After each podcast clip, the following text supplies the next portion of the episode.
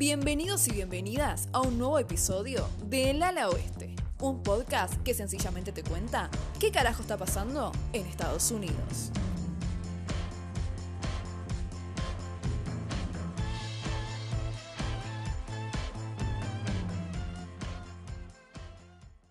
El presidente Trump, Twitter y el enaltecimiento del supremacismo blanco en Estados Unidos es una relación cada vez más amorosa y con menos distanciamiento social.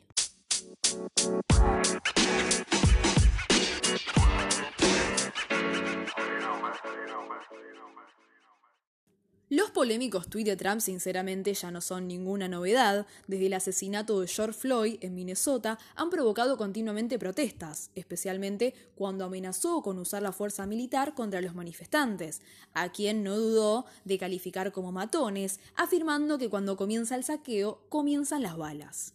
El domingo por la mañana el presidente retuiteó un video de algunos de sus seguidores en Florida que gritaban abiertamente White Power. La publicación del domingo fue el último roce de Trump con el supremacismo blanco.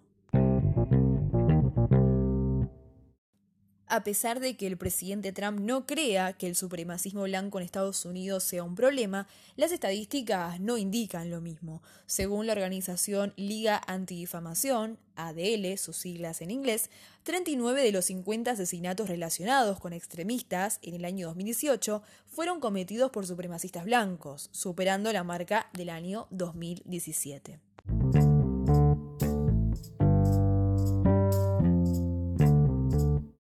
El supremacismo blanco y el terrorismo blanco siguen siendo un problema muy grave para los Estados Unidos. Parecía que las capuchas blancas y las antorchas, emblemas de la famosa organización racista Ku Klux Klan, quedaron enterradas en los años 60 tras la firma del Pacto Internacional de Derechos Civiles y Políticos. Pero la realidad es muy distinta. Desde que se puso fin a la segregación racial en Estados Unidos, los ataques y las manifestaciones por la supremacía blanca demostraron que una alarmante parte de la sociedad sigue siendo fiel a estos pensamientos. Para poder entender mejor el supremacismo blanco en los Estados Unidos, la historia del Ku Klux Klan nos viene como anillo al dedo. La historia de esta organización viene marcada por tres grandes etapas que fueron adaptándose, ayornándose, digamos, a los acontecimientos de la historia.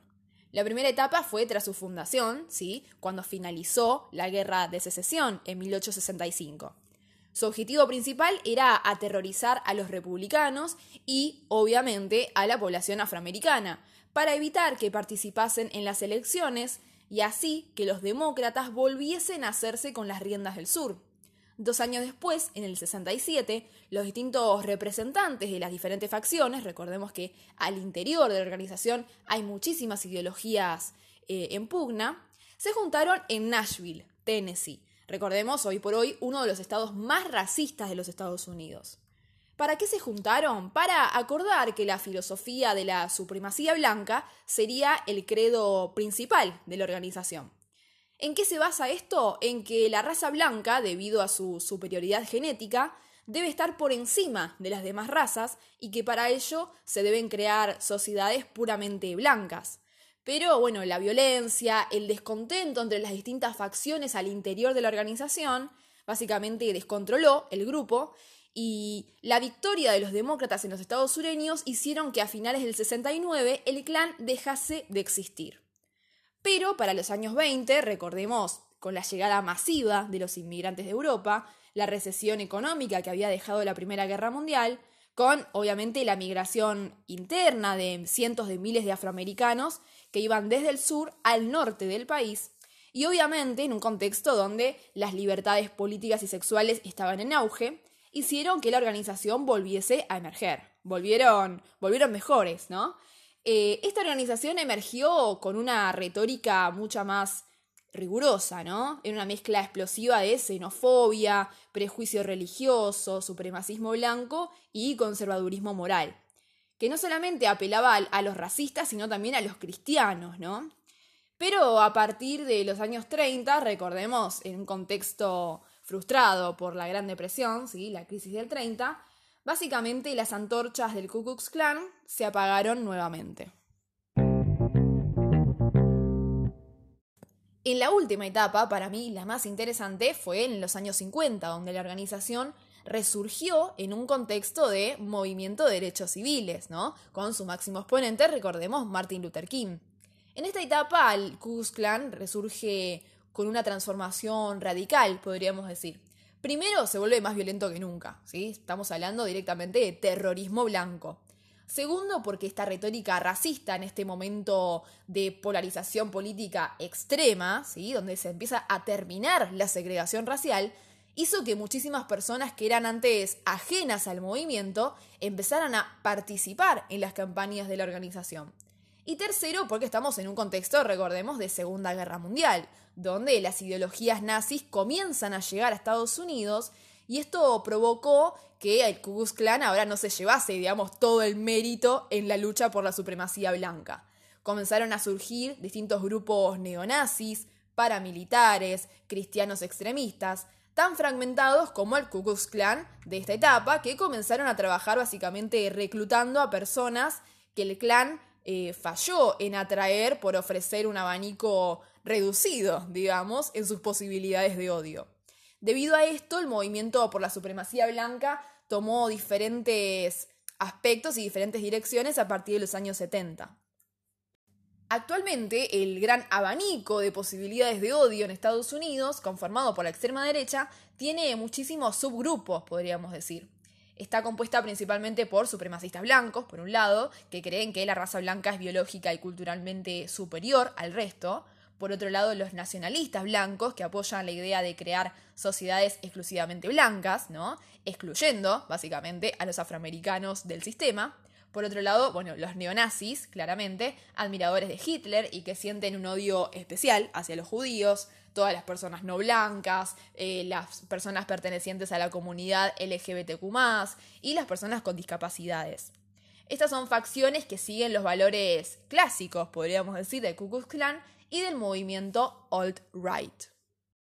Hoy por hoy en los Estados Unidos, según la organización Southern Poverty Law Center, se registran 940 grupos de odio a lo largo y ancho de todo el país, pero la mayoría claramente están concentrados en los estados del sur, ¿sí? como Texas, Arkansas, Tennessee, Georgia, Luisiana, Alabama, Mississippi, Oklahoma, entre otros. Recordemos aquellos estados que durante la guerra civil pertenecían a los estados confederados, ¿sí? que buscaban mantener el orden, es decir, salvaguardar la esclavitud de los afroamericanos.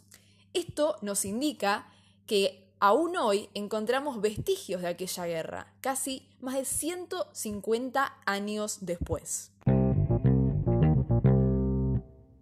Ahora, escuchando todo esto, uno se empieza a preguntar, bueno, ¿y el gobierno qué puede hacer al respecto? ¿Estas organizaciones pueden manifestarse tranquilamente? Sí, efectivamente sí, utilizan la libertad de expresión como escudo e indudablemente lo que más fuerza les dio a estos movimientos fanáticos supremacistas blancos es que legalmente tienen todo el derecho del mundo a manifestarse y hacer apología de sus creencias racistas.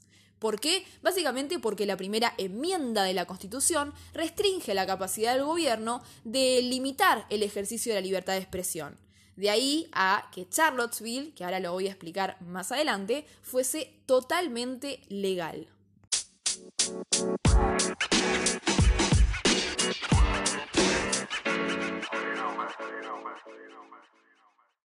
Las recientes protestas en Estados Unidos contra el racismo estructural también despertaron una nueva polémica, ¿no? En torno a la memoria histórica del país.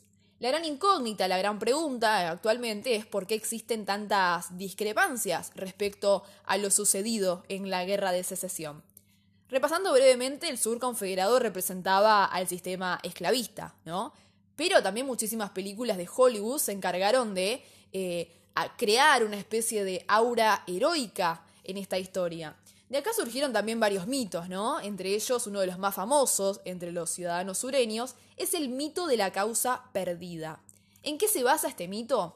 Básicamente es una suerte de negacionismo histórico que minimiza la cuestión esclavista y nos dice que la lucha de los estados del sur era noble y justa, ante el avance de un norte avasallante y opresor.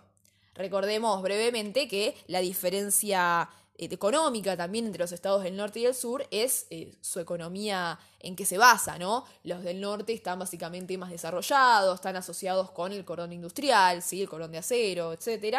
Y los del sur básicamente viven de la renta agraria y del campo. Estas diferencias se siguen acrecentando con el paso del tiempo.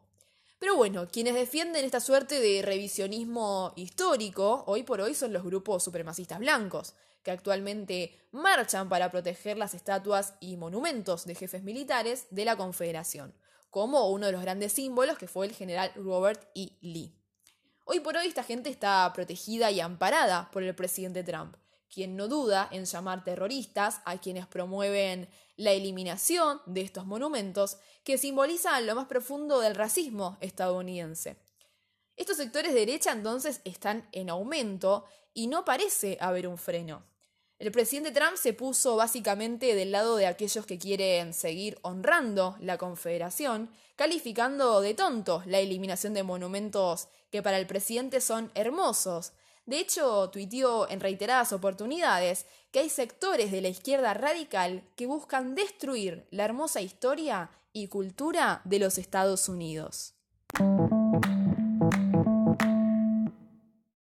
Para poder entender las distintas protestas eh, a lo largo y ancho de todo Estados Unidos, y por parte de los afroamericanos pidiendo el cese y la eliminación de la violencia racial estructural, tenemos que remontarnos a un periodo realmente muy atrás, ¿no? Pensemos que las leyes de Jim Crow, por ejemplo, eran las leyes estatales y locales en Estados Unidos que eh, generalmente se aplicaban en el sur ¿sí? los estados. En el norte eran aplicadas directamente en los guetos urbanos y eran leyes que propugnaban la segregación racial ¿sí? en todas las instalaciones públicas, donde primaba el lema separados pero iguales. Solamente aplicaban, repito, para los afroamericanos y eso terminó perpetuando de alguna manera un sistema de desventajas económicas eh, educativas y sociales para esta comunidad. Pensemos que estas leyes recién eh, se anulan con la Ley de Derechos Civiles del 64, ¿sí? entendiendo el movimiento de derechos civiles como uno de los más importantes ampliadores de derechos en Estados Unidos.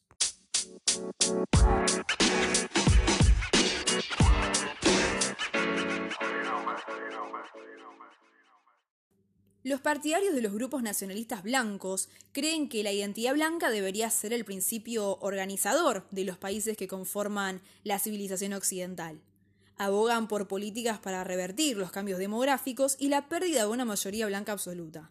Es decir, en otras palabras, están buscando el, fin de la inmigración no blanca, ¿no? tanto legal como ilegal. Es su máxima prioridad en estos momentos. Están buscando terminar también con el multiculturalismo y el mestizaje, para los nacionalistas blancos hay que preservar la hegemonía racial blanca. También buscan regresar a una América anterior a la implementación de la Ley de Derechos Civiles del 64 o la Ley de Inmigración y Nacionalidad del 65. Ambas leyes emblemáticas son citadas como presagios del despojo blanco y de lo que estos grupos llaman el genocidio blanco que básicamente es la idea de que los blancos en los Estados Unidos están siendo sistemáticamente reemplazados y destruidos. Está bueno destacar también que los nacionalistas blancos tienen una obsesión con la disminución de las tasas de natalidad, ¿sí? Entonces, claramente son fervientes antiderechos, ¿sí? Piensan que para el año 2050, debido a la invasión de inmigrantes, los Estados Unidos se terminarán transformando en una nación del tercer mundo.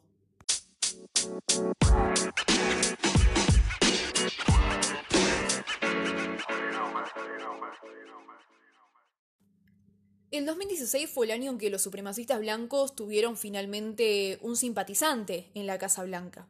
El ascenso de Donald Trump al poder no solo se entiende como el fin de una era, podríamos decir, progresista de alguna manera, como el fin de la globalización o de la cooperación entre las naciones tal como la, conocíamos hasta el momento, o como el surgimiento de una nueva forma de hacer política a través de las redes sociales, ¿no?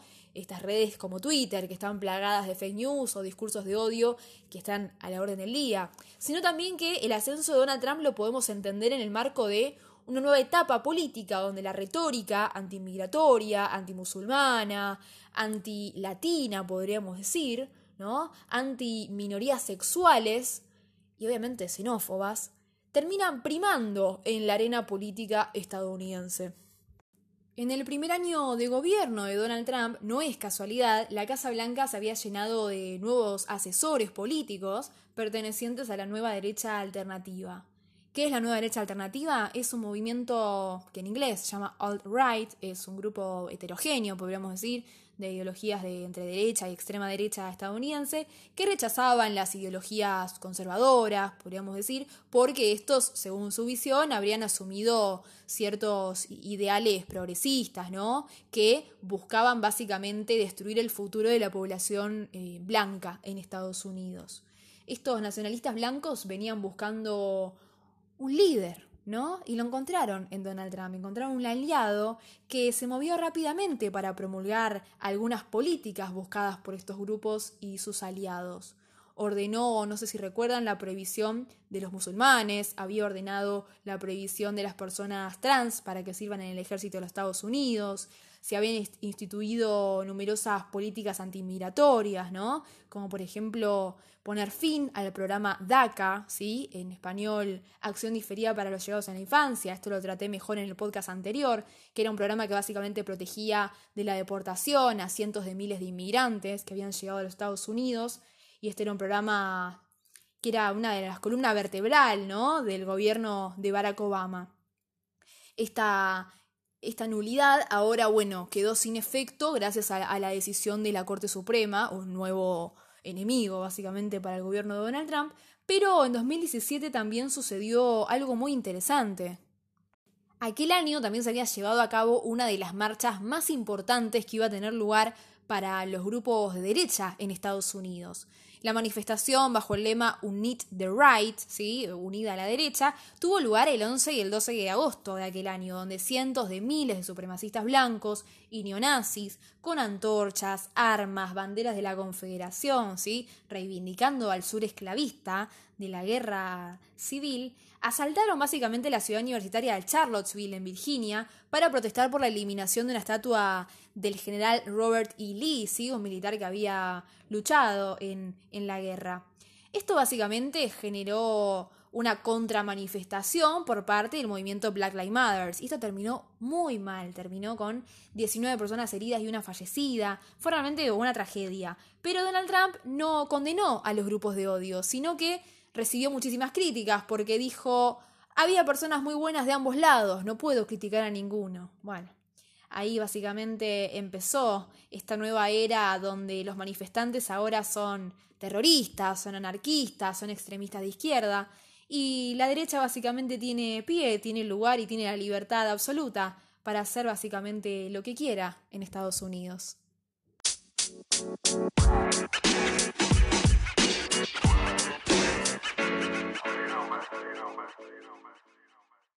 El año 2017 fue un año muy particular. De hecho, bien lo reflejaba una encuesta posterior a lo sucedido en Charlottesville, hecha por ABC News junto con Washington Post, que encontró que el 9% de los estadounidenses, estamos hablando de casi 22 millones de personas, pensaban que estaba bien mantener puntos de vista neonazis o supremacistas blancos. Esto básicamente era debido a los cambios demográficos en Estados Unidos, ¿no?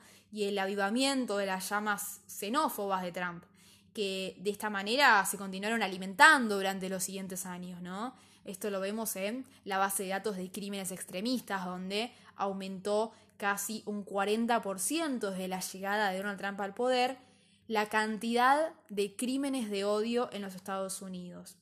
En 2018, una organización muy conocida en Estados Unidos llamada Southern Poverty Law Center, en español Centro Legal sobre la Pobreza Sureña, que es muy conocida por las victorias legales que tiene contra los grupos segregacionistas y supremacistas blancos, en defensa de los derechos civiles, por supuesto, había encontrado un aumento muy significativo de los discursos de odio en las redes sociales, pero sobre todo el aumento de los grupos de odio dentro de la familia, podríamos decir, los grupos supremacistas blancos. Los que más habían experimentado un crecimiento eran los grupos neonazis, que habían aumentado un 52% en dos años. Es un montón. Esto no se veía reflejado de esa manera en los números bajo la administración de Barack Obama. Esto lo vemos claramente como un punto de inflexión la campaña 2016, ¿no? Donde se vino a, avivar a estos grupos más reaccionarios y a empoderar desde la línea discursiva, la línea ideológica que mantiene hoy el presidente de los Estados Unidos. Igualmente sería un error decir que este problema surgió bajo la administración de Trump. En realidad no es así. Sin embargo, Trump vino a profundizar notablemente la tensión racial, que yo creo que hoy vive un momento muy álgido, diría que el más álgido desde las revueltas del 68, desencadenadas luego del asesinato de Martin Luther King. Pensemos que hay un resentimiento también muy marcado, ¿no? Hacia la figura de Barack Obama cuando había llegado a la presidencia. Y Trump supo captar políticamente eso. Digo, alimentó su campaña con esa identidad blanca que de alguna manera se siente amenazada. Hay estudios que indican que demográficamente Estados Unidos es cada vez más diverso, ¿sí? hay más inmigración, hay más afroamericanos, más latinos, más hispanos, y cada vez es menos blanco. Entonces, esto obviamente repercute como consecuencia, ¿sí? en el sistema político estadounidense y la política partidaria se tiene que adaptar, se tiene que ayornar a estos cambios demográficos. Y el Partido Demócrata es quien tiene la parte más difícil, ¿no? Porque debe apelar a una coalición cada vez más diversa, más amplia, que incluya efectivamente a los distintos sectores sociales, ¿no? Desde los afroamericanos hasta minorías sexuales hasta clases medias urbanas. En cambio, los republicanos son las que la tienen, digamos, más fácil, podríamos decir, hablando mal y pronto, porque cada vez son más dependientes del voto blanco. Entonces, la radicalización del discurso es más fácil con un eh, exponente ¿no? a la presidencia como Donald Trump. Pensemos que hasta hace unas décadas el Partido Republicano era considerado el partido del progreso y el partido anti-esclavitud, ¿no? ¿Cómo cambió todo? Cambió muchísimo a partir de la década del 60, como nombraba anteriormente, con el movimiento de los derechos civiles, que tuvo básicamente un efecto polarizador en la sociedad estadounidense. El presidente Reagan, por ejemplo, entre otros, se dio cuenta de que podía usar este antagonismo y este racismo en el sur a su favor, es decir, lo utilizó muy bien políticamente. Reagan básicamente era un líder mundial que apoyó el apartheid, ¿no? No nos olvidemos. También había llevado adelante una guerra contra la droga que fue organizada a partir de argumentos puramente racistas, ¿no? Y había aumentado la encarcelación de los hombres afroamericanos. Digo, podemos hacer una comparación histórica con lo que hoy es el gobierno de Donald Trump, ¿no? Digamos, el Partido Republicano continuó la tradición racista del sur. Y si uno mira, por ejemplo, algo muy interesante, dato nerd que voy a tirar, el mapa de las elecciones presidenciales de 2012, donde eh, efectivamente Barack Obama reelige como presidente, los estados rojos y los estados azules, ¿sí? los demócratas y los republicanos, básicamente uno está observando el mapa de la guerra civil. Y cómo cambia ese mapa de cara a 2016 luego de una campaña con muchísimas connotaciones y discursos racistas es impresionante, lo recomiendo muchísimo. Se viene el 4 de julio, Día de la Independencia de los Estados Unidos de la corona británica, y es un buen momento para recordar que la verdadera independencia de los Estados Unidos no sucedió ese día para la comunidad afroamericana sino que fue el 19 de junio de 1865, el famoso día de Juneteenth, ¿sí? la combinación entre 19 y junio en inglés, el día de la emancipación para los afroamericanos, el día de la liberación, fecha que se comenzó a celebrar la abolición de la esclavitud en el estado de Texas, ¿sí? al sur de Estados Unidos, y la posterior emancipación de todos los afroamericanos esclavizados.